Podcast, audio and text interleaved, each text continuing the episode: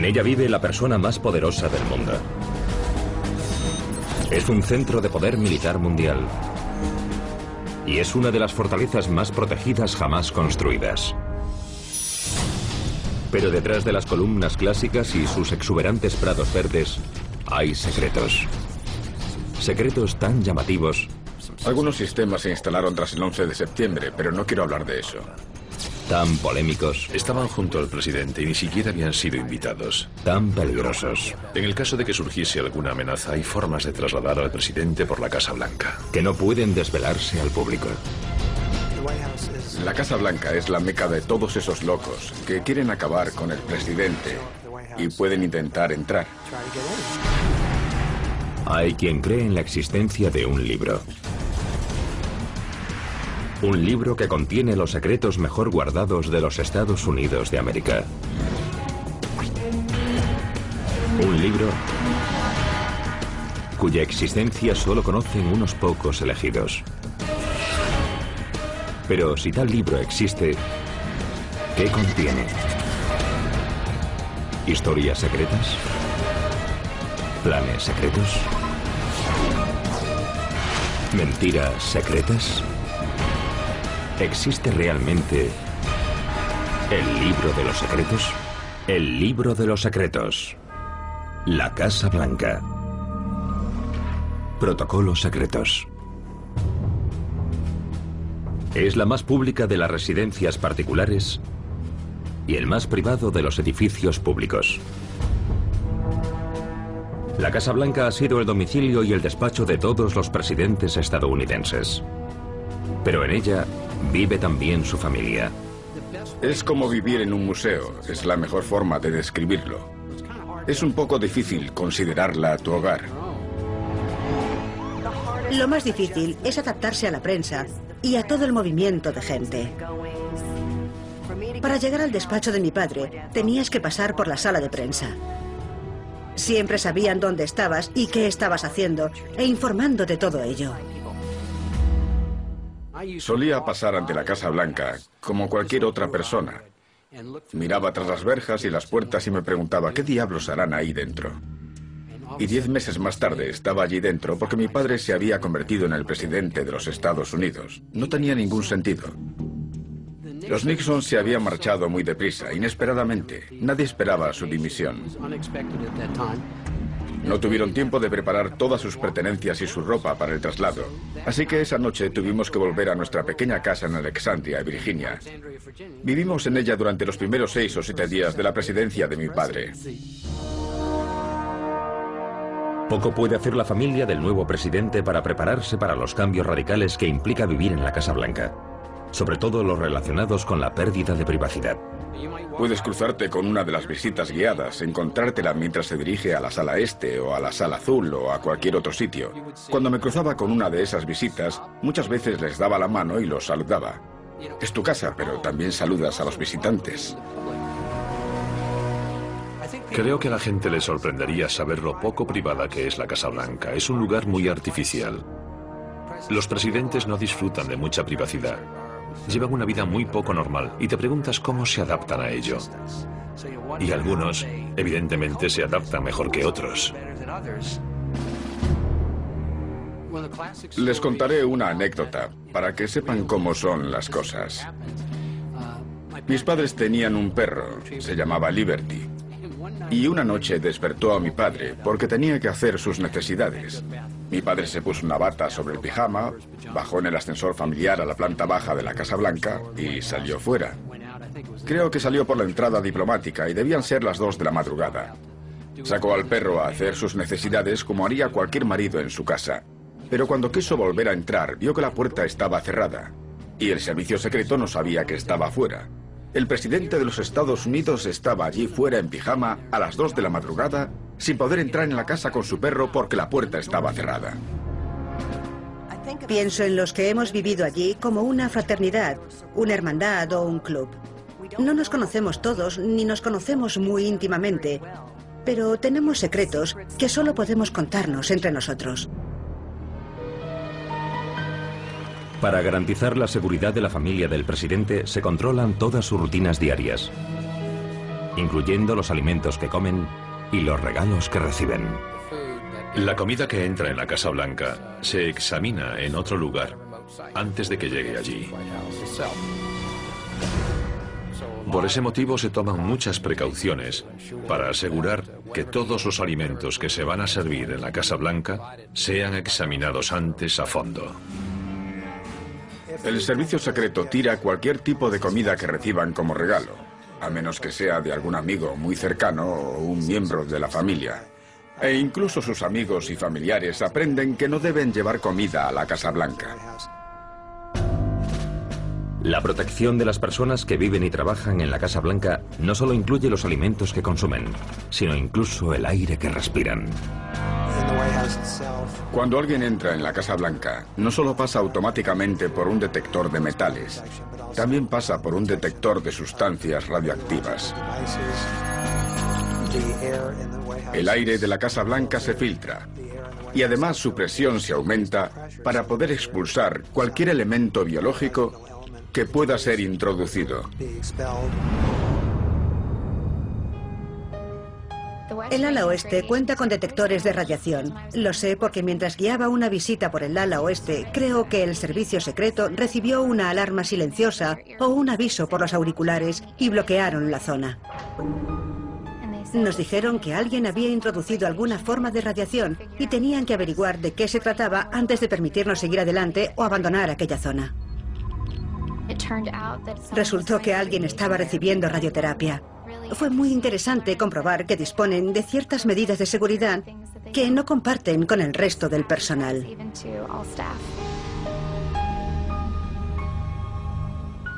Evidentemente, la Casa Blanca no solo es el domicilio y el despacho del jefe de gobierno.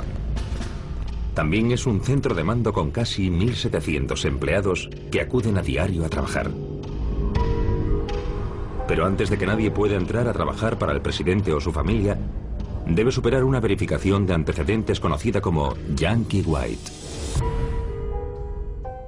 Para que alguien pueda entrar habitualmente en la Casa Blanca, antes debe superar un proceso de aprobación del servicio secreto que examina a fondo su pasado. Al incorporarme en prácticas al servicio de la Casa Blanca, cubrí un formulario llamado SF86. Consiste en preguntas sobre cada detalle de tu vida, más de lo que puedes recordar.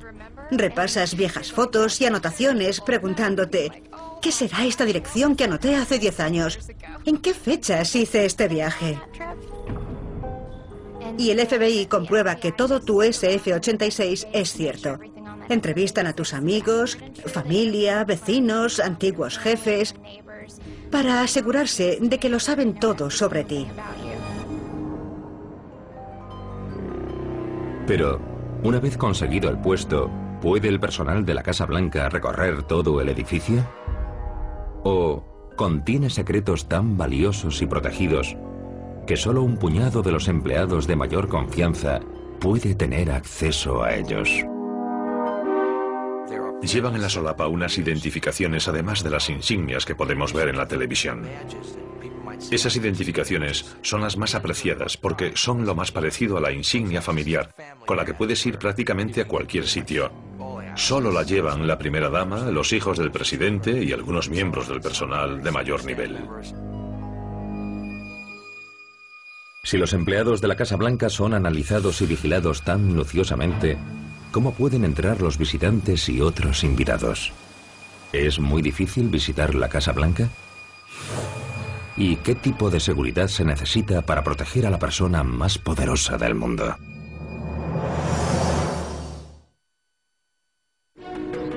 La Casa Blanca es el domicilio de una de las familias más protegidas del mundo pero también es la única residencia de un jefe de Estado que está abierta al público. Aunque la seguridad se ha ido reforzando con los años, el interés por visitar el número 1600 de la Avenida Pensilvania existe desde hace varios siglos. Si el libro de los secretos de los Estados Unidos incluyese un párrafo sobre la Casa Blanca, probablemente se referiría a las medidas de seguridad, ya que se la solía considerar la casa del pueblo. Hace años los presidentes alternaban con personas normales que llegaban hasta la Casa Blanca, entraban y charlaban con el presidente. El hurto de recuerdos ha sido un problema en la Casa Blanca durante sus dos siglos de historia. Tras la segunda toma de posesión de Lincoln, algunas personas cortaron las cortinas. Debían llevar encima navajas y cosas así. Cortaron pedazos de alfombra. Fue un verdadero saqueo. Lo crean o no, incluso personas famosas se han presentado en la Casa Blanca sin invitación. El 21 de diciembre de 1970, Elvis Presley apareció por la puerta pidiendo ver al presidente Nixon. Y aunque permitieron entrar a la estrella del rock and roll conocida como el Rey, su visita se mantuvo en secreto.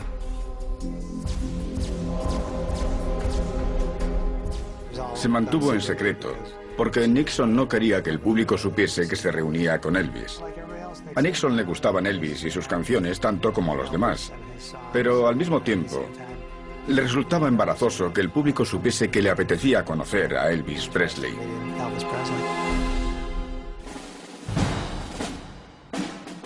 Pero para los miles de personas que visitan la Casa Blanca cada año, el acceso a ciertas zonas de la casa y al presidente está estrictamente prohibido y saltarse esa prohibición afecta a la seguridad nacional.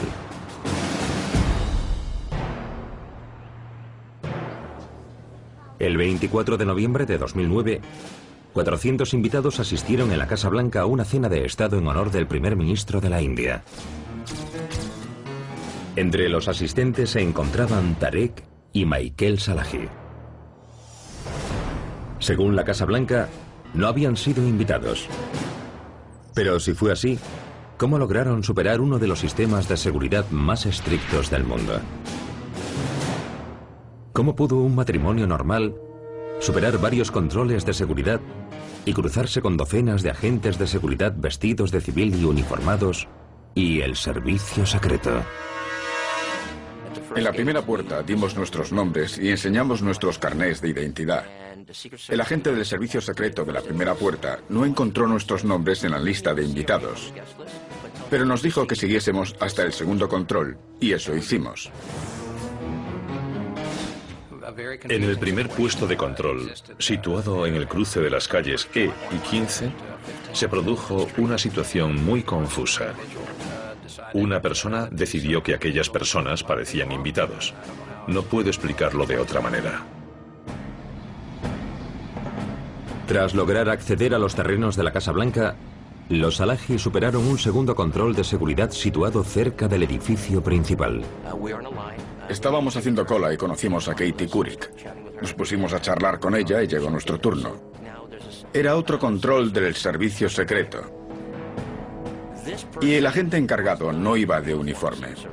Iba vestido con traje y corbata. Tenía una lista e iba comprobando a todos los invitados. Presentamos nuestros carnés de identidad, dimos nuestros nombres y nos dejó cruzar el segundo control.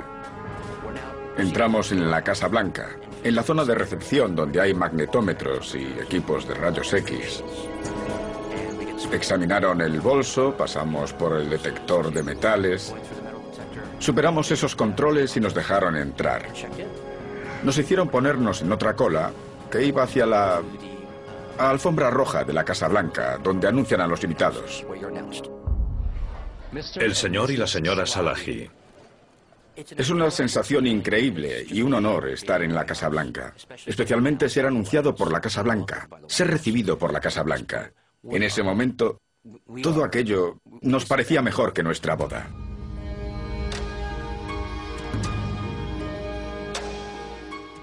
Nos unimos a la fila para saludar al presidente de los Estados Unidos, el presidente Obama, la primera dama, el primer ministro y su esposa. Les hicieron fotos con el presidente y eso es algo realmente excepcional. Estaban con el presidente y la primera dama y no habían sido invitados. Fue sin duda el mayor error que yo haya visto nunca en un acontecimiento social y causó un gran revuelo. Algunas personas dimitieron y otras fueron despedidas por lo que ocurrió. There were undeniable planning and execution failures of the entire Secret Service apparatus. Aunque los Alaji afirman que acudieron a la Casa Blanca como invitados, muchos creen que el hecho de que consiguiesen entrar se debió a que tenían el aspecto adecuado. Los Alaji consiguieron entrar gracias a su labia. No eran especialmente conocidos, eso es lo más extraño. Pero iban vestidos de gala y parecían verdaderos invitados. Cuando los alajis se colaron en la cena de Estado de la Casa Blanca, no figuraban en la lista de invitados, no habían sido aprobados por el servicio secreto. Y los agentes uniformados simplemente ignoraron el hecho de que no figuraban en la lista de invitados. Por lo general, las medidas de seguridad de la Casa Blanca son bastante estrictas y durante los eventos sociales son muy estrictas. El personal de la Secretaría Social tiene la lista de las personas con derecho a entrar, que han sido invitadas. En las puertas varios de sus miembros comprueban a los invitados. Después pasan por otro control con otra lista. Pero en este caso particular el sistema falló. Aunque los Alaji se convirtieron sin duda en los dos visitantes más famosos no invitados a la Casa Blanca, solo un puñado de personas se enteró de que otro visitante, aún más misterioso, asistió a ese mismo acto. La misma noche que los Alaji se colaron en la cena de Estado, hubo un tercer intruso, Carlos Allen. Fue descubierto porque las cámaras de vigilancia del servicio secreto lo vieron acudir a la cena. Nadie sabía quién era, pero sabían que no figuraba en la lista de invitados. Finalmente se descubrió quién era. Se había colado con la delegación india. Fue a la Casa Blanca y el servicio secreto ignoró de nuevo que no figuraba en la lista de invitados. Eso demuestra que pese a todo el trabajo de todas esas personas y todos los sistemas y todos los procesos, una sola persona puede destruir literalmente todo ese trabajo. No fue una situación agradable. I feel confident, based on what I've heard, based on what I've seen, based on what I've been briefed on, that they did not provide a risk to the president. Los visitantes no invitados son más una molestia que una amenaza. Pero ¿cómo está preparada la Casa Blanca para enfrentarse a situaciones más serias y secretas? ¿Con qué habitaciones y túneles cuenta dentro de sus muros para ayudar a proteger al presidente y a la nación durante un ataque letal? Es uno de los centros de reunión de servicios de inteligencia más importantes del mundo. La sala de crisis está situada en el ala oeste, justo debajo del despacho oval, y puede emplearse como centro de comunicaciones. En él, el comandante en jefe de los Estados Unidos puede supervisar y controlar los recursos bélicos de los Estados Unidos en todo el mundo. Cuando un nuevo presidente es elegido, una de sus primeras reuniones informativas es sobre la sala de crisis, cómo funciona y la información que recibe. El señor Obama, por ejemplo, en su primer día en el cargo, se reunió en la sala de crisis con algunos de sus asesores militares. Suele tenerse una percepción errónea sobre lo que ocurre ahí abajo. Se cree que no es más que una sala de reuniones, pero en realidad es más que eso. Es un centro de los servicios de inteligencia. La sala de crisis mide aproximadamente 465 metros cuadrados y sus recursos tecnológicos son, por el momento, alto secreto. El presidente no podría hacer su trabajo sin la sala de crisis de la Casa Blanca. En primer lugar, es el centro de alerta. La mayor responsabilidad de su personal es asegurarse de que el presidente sepa lo que está pasando en todo el mundo. En segundo lugar, es una sala de reuniones, ya sea durante una crisis o para reunirse con sus asesores en un lugar totalmente seguro. En tercer lugar, es su centro de comunicaciones, y desde él el presidente puede ponerse en contacto con el primer ministro británico, con los sistemas de comunicación de la CIA o del Departamento de Defensa, lo que él decida.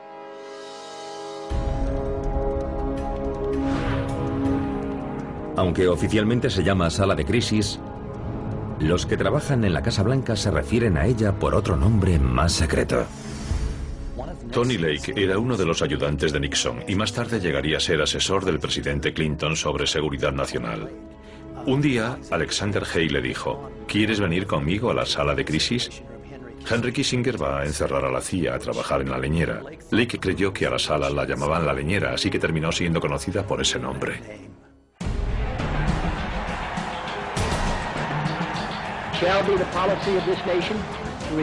Nuclear launched from Cuba against any nation in the Western Hemisphere as an attack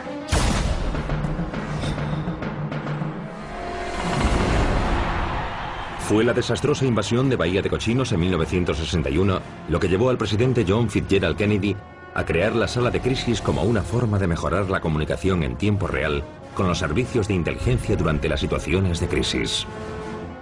Los presidentes anteriores habían dependido de la información que les proporcionaba el Departamento de Estado, el de Defensa o los servicios de inteligencia. Y durante la crisis de los misiles de Cuba se dio cuenta de que no podría tomar decisiones a menos que la información llegase de forma más rápida a la Casa Blanca. Así que decidió construir una instalación en la planta baja de la Casa Blanca y la llamaron la Sala de Crisis Internacionales, que al final quedó abreviado a la Sala de Crisis.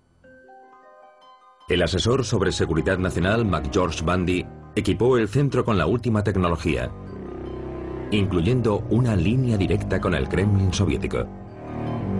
Pero, pese a lo que muchos creen, la famosa línea directa no era telefónica. La línea directa con el Kremlin era un teletipo. Esa tecnología permitía transmitir información con mayor seguridad. Alguien pensó que prescindir de la voz eliminaría la confusión causada por las traducciones y facilitaría la precisión necesaria durante una emergencia. Ese grado de precisión aumentaba al utilizar la palabra escrita en lugar de la comunicación verbal. Sin embargo, durante la Guerra Fría, pocos sabían que la Casa Blanca había instalado otro sistema telefónico secreto. El Departamento de Estado instaló otra línea como una alternativa a la línea directa con el fin de fomentar una comunicación más rutinaria. Era una alternativa porque se pretendía utilizar la línea directa únicamente durante las crisis para no atenuar su importancia. De hecho, Carter no estaba de acuerdo y la utilizó para las comunicaciones rutinarias. Y Brzezinski le advirtió que no lo hiciera, porque eso podía disminuir su importancia durante las crisis.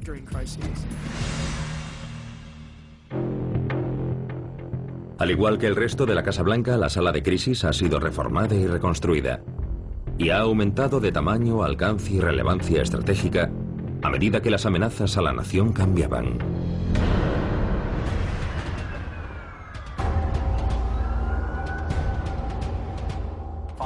Después del 11 de septiembre y en tiempos de guerra, la capacidad de la sala de crisis resultó ser inadecuada. Decidimos que había que modernizar las instalaciones. Necesitábamos más salas de reunión para mantener conversaciones secretas. Y las instalaciones fueron reformadas por completo desde sus cimientos. Fueron derribadas por completo, de arriba a abajo, y al hacerlo quedó expuesta una gran cantidad de cableado muy viejo. Es un milagro que el ala oeste no se hubiese quemado. En la actualidad, la sala de crisis o sit room cuenta con unos 30 empleados organizados en cinco equipos de vigilancia que realizan un seguimiento tanto de acontecimientos nacionales como internacionales. Evidentemente la sala de crisis está en servicio las 24 horas del día, 7 días a la semana. Siempre hay en ella un equipo de guardia que recibe constantemente telegramas del Departamento de Estado, del de Defensa o de la CIA. Si reciben algo relevante para el presidente, lo despiertan de inmediato.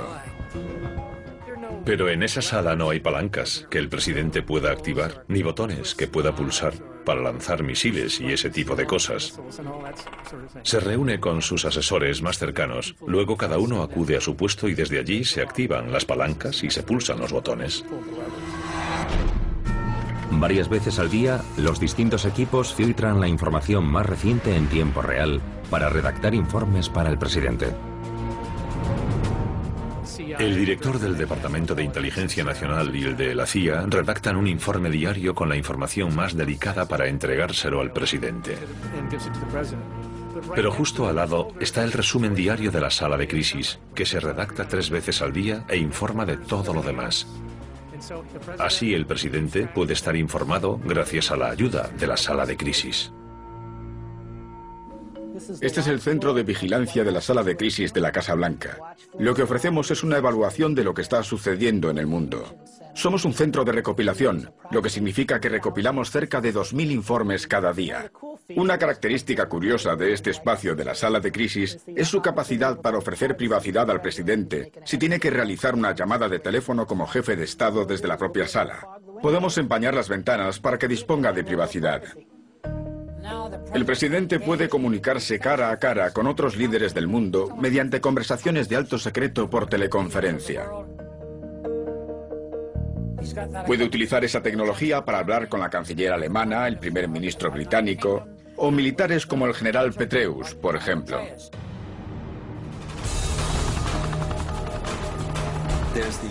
Todos conocemos la famosa foto en la sala de crisis del presidente Obama y la secretaria de Estado Clinton y el resto del personal durante la misión contra Osama Bin Laden. La sala de crisis permite ver transmisiones en directo. Creo que ningún otro líder en el mundo tiene acceso a las comunicaciones y las capacidades tecnológicas que están a disposición del presidente de los Estados Unidos. Y así es como debe ser. Pero por mucha ayuda que la sala de crisis pueda proporcionar al presidente durante una crisis nacional, ¿es segura la Casa Blanca ante un ataque físico?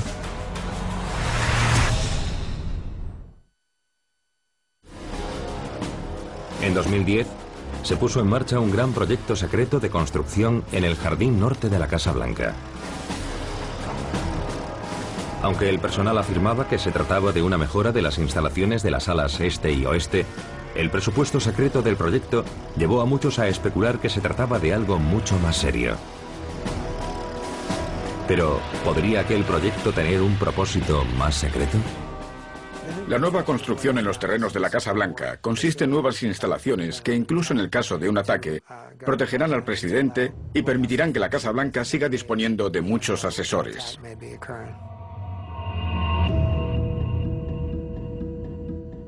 Gran parte de la información sobre la seguridad y la protección del presidente y la Casa Blanca deben permanecer en secreto. No puedes dar a tu adversario la ventaja de saber cómo inutilizar tus sistemas y procedimientos. Son secretos y seguirán siéndolo. En los últimos 200 años, las funciones de la Casa Blanca han aumentado más allá de ser la residencia personal del presidente.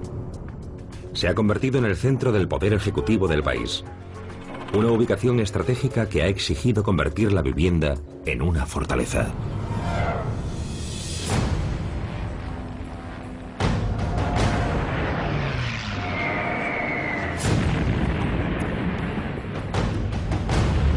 December 7th, 1941, a date which will live in infamy.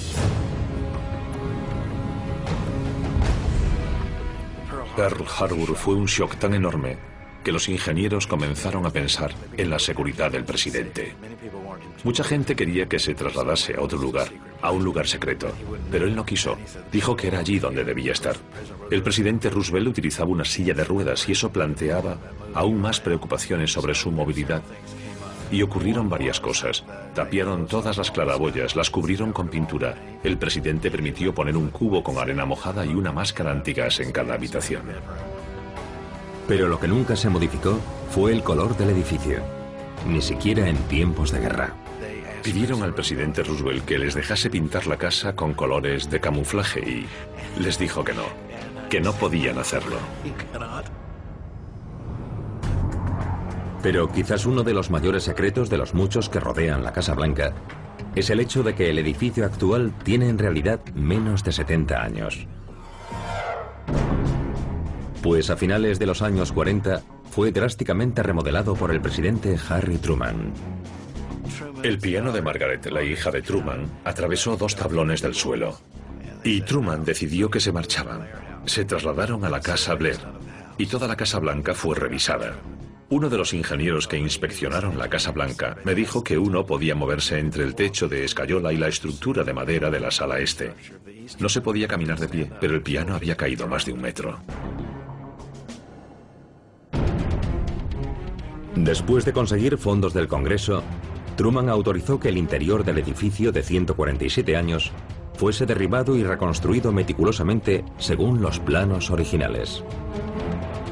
¿Pero fue la seguridad de su familia el único motivo de las reformas? ¿O pudo haber otra razón más secreta? ¿Sirvió la reforma para limpiar la Casa Blanca de dispositivos de espionaje de la Guerra Fría?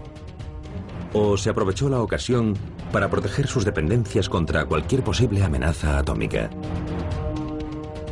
Entre 1948 y 1952, los ingenieros sustituyeron toda la subestructura de madera por otra de hormigón y modernas vigas de acero. Derribaron el ático y el techo y construyeron otro más inclinado, pero no hasta el punto de que pareciese un añadido desde la calle.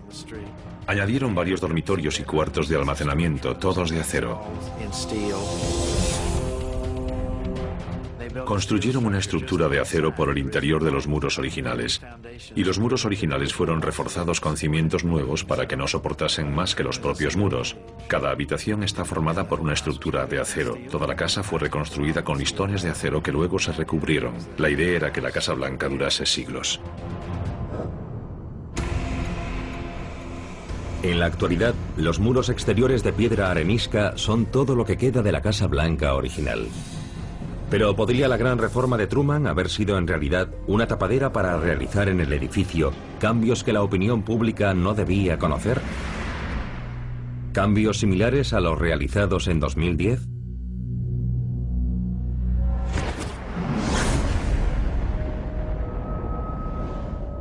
La investigación sobre los efectos de una explosión similar a la de Hiroshima en el punto medio de la avenida Pensilvania sugiere que la Casa Blanca sufriría menos daños que el edificio del Capitolio gracias al hormigón armado, su menor altura y los grandes edificios que la rodean.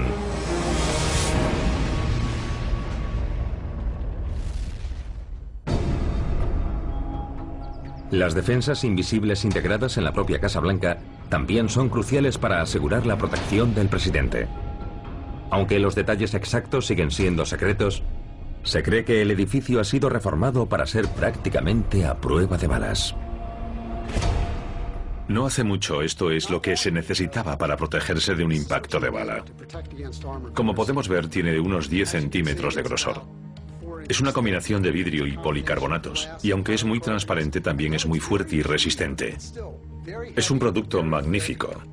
Desde entonces, se han conseguido vidrios mucho más delgados, y de hecho incluso existen polímeros de la era espacial así de delgados y ligeros.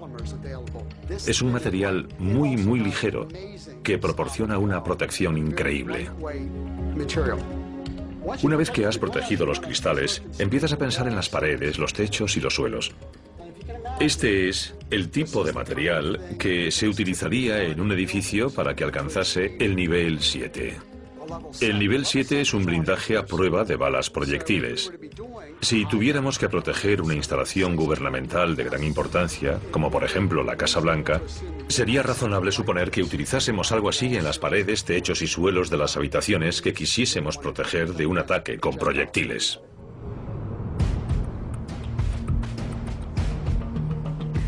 ¿Es posible que el presidente esté reforzando aún más la Casa Blanca? Tal vez pensando en un ataque directo. Aunque la Casa Blanca está protegida contra ataques bélicos, ¿cuál es el grado de vulnerabilidad del presidente y su familia ante un intento de asesinato? En la era del terrorismo y los asesinatos políticos, ¿es segura la Casa Blanca? ¿Cuenta con medidas secretas para proteger al presidente y a su familia? La Casa Blanca es una especie de meca para todos los locos del mundo que quieren atentar contra la autoridad. El presidente es su mayor objetivo y pueden presentarse en la Casa Blanca e intentar entrar. El servicio secreto afronta esas amenazas sin tener en cuenta si el objetivo es el presidente, los miembros de su familia, el vicepresidente o la propia Casa Blanca. Se las toma muy en serio e investiga para saber exactamente cuál es esa amenaza y cómo neutralizarla. Las primeras líneas de defensa de la Casa Blanca contra los intrusos son los factores visibles de disuasión, como la reja de hierro que rodea su perímetro y los guardias que patrullan por los jardines. Pero también cuenta con medidas de seguridad ocultas. Los terrenos de la Casa Blanca están protegidos por sensores de todo tipo que detectan calor, movimiento. Si detectan algo, el servicio secreto acude de inmediato. Más concretamente, los encargados de proteger la Casa Blanca y sus terrenos son los agentes uniformados del servicio secreto. Cuentan con perros que atacan a los intrusos. Si es necesario, dispararán al intruso para matarlo. El servicio secreto es una de las organizaciones más profesionales. Arriesgan su vida a diario para proteger al presidente.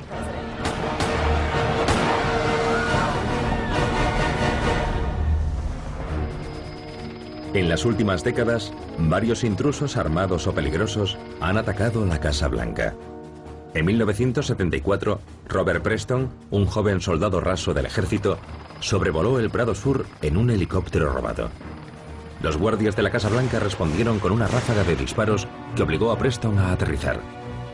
Levemente herido y vestido con su uniforme, fue arrestado y sometido a un examen psiquiátrico. I, George Walker Bush, do solemnly swear. I, George Walker Bush, do solemnly swear. Gunshots, the sound of gunshots on the south side of the White House. En febrero de 2001, dos semanas después de la toma de posesión de George Bush, Robert Pickett, un antiguo empleado de la Agencia Tributaria de los Estados Unidos, con un historial de enfermedades mentales e intentos de suicidio, mostró un arma a los turistas y a los policías que se encontraban frente a la Casa Blanca y disparó varias veces. Un agente del servicio secreto le disparó en una rodilla tras intentar en vano que se entregase durante 10 minutos. 11 de noviembre de 2011. Óscar Ortega Hernández, de 21 años y natural de Idaho, disparó un fusil de asalto semiautomático desde un coche en marcha. Las balas impactaron cerca de las dependencias residenciales. Alguien realizó varios disparos contra la Casa Blanca. Afortunadamente, la zona contaba con el nivel de protección adecuado y eso evitó que los proyectiles penetrasen en la Casa Blanca.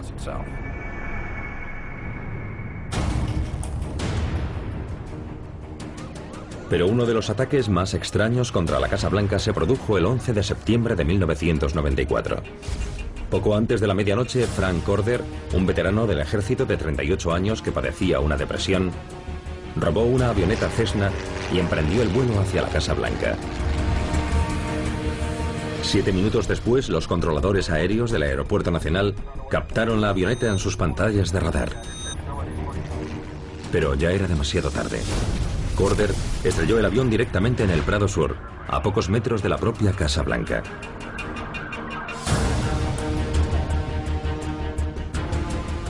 Aunque los informes indicaron que Corder se había suicidado, muchos creyeron que su avión había sido derribado. ¿Podría haber, como algunos especulan, misiles antiaéreos en la parte superior de la Casa Blanca? La gente creía que la Casa Blanca disponía de un montón de mecanismos de defensa. Y cuando aquella avioneta Cessna llegó volando hasta allí, todos se preguntaron, ¿cómo puede ocurrir algo así?